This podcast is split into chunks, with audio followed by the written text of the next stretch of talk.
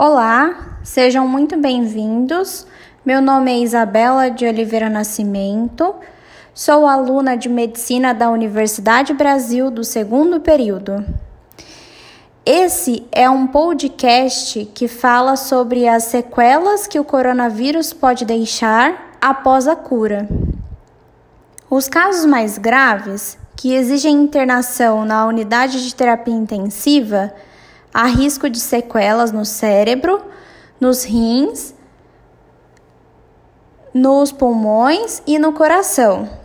Gustavo Prado, o pneumologista do Hospital Alemão Oswaldo Cruz em São Paulo, afirma que o pulmão é o alvo favorito do SARS-CoV-2 e tende a demorar mais para se recuperar, mesmo depois que o vírus vai embora.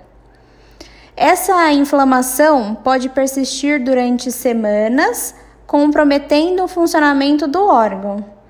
Uma das possíveis cicatrizes, chamadas de fibroses, que normalmente são irreversíveis e ocorre porque o coronavírus ele deflagra uma inflamação intensa nos alvéolos estruturas que realizam as trocas gasosas, comprometendo e deixando sequelas como insuficiência respiratória.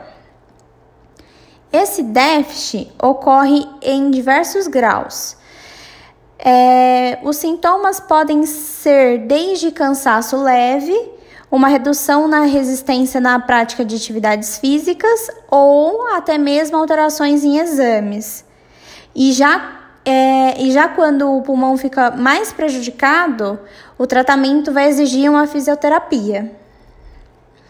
Ainda é muito cedo para falar de incidência, porém há relatos de insuficiência cardíaca pós-internação por Covid-19 e esse risco ele aumenta quando há algum transtorno cardiovascular pré-existente nesses pacientes.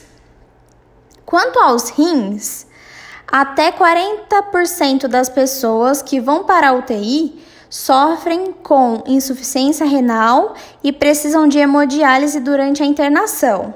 Geralmente são pelo menos três meses para recuperação completa. Temos também é, o caso de fraqueza muscular, como consequência encontrada em pacientes graves de Covid-19. O tempo acamado ele vai resultar na perca de massa magra e dificuldades para re realizar movimentos simples como andar e mesmo comer. Portanto, é importante que mesmo com sintomas leves, todos procurem um atendimento de saúde e façam acompanhamento do caso para que tenha menos sequelas possíveis e que os médicos fiquem atentos nas queixas pós-Covid.